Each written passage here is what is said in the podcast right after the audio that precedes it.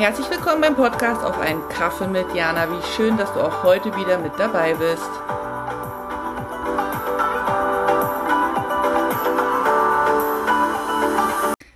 Hallo Jana hier und willkommen zum Adventskalender. Wir befinden uns im Endspurt. Wir sind schon beim Buchstaben V wie Vorfreude.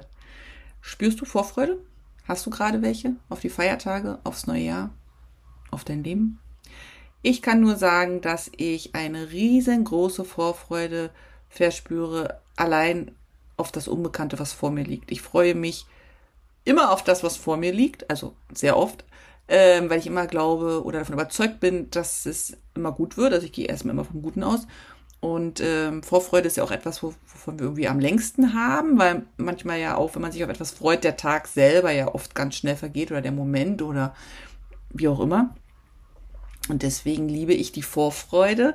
Ich finde, gerade zur Weihnachtszeit ist Vorfreude nochmal ein bisschen geheimnisvoller, ein bisschen magischer. Die Kinder sind sehr aufgeregt und in Vorfreude und äh, das mag ich sehr.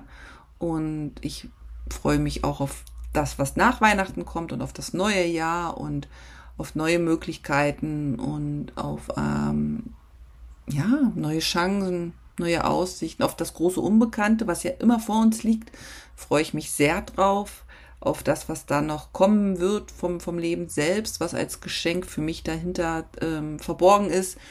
Und ja, deswegen meine Einladung heute. Wie groß ist deine Vorfreude? Spürst du Vorfreude? In welchem Bereich mehr und in welchem vielleicht auch weniger? Und inwiefern hast du jetzt gerade zur Weihnachtszeit diese magische Vorfreude in dir? Weil ich immer finde, die ist so ein bisschen besonders. Auch heute habe ich dir wieder ein Gedicht aus meinem Buch Gedankentänze mitgebracht und ich freue mich wenn du dem lauscht. Ähm, aus dem Augenwinkel.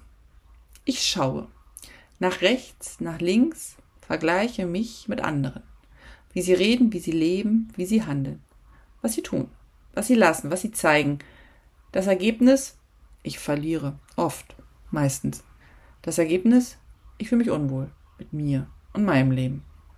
Überlege. Suche nach Änderungen, um zu sein wie die anderen dann der Moment. Ich erkenne, ich bin ich.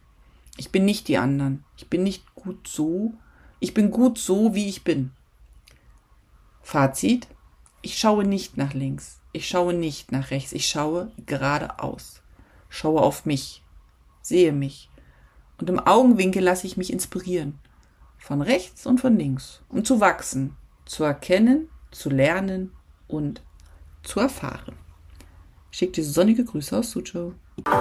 Vielen Dank fürs Dabeisein und auch vielen Dank dafür, dass du den Podcast teilst, kommentierst und abonnierst.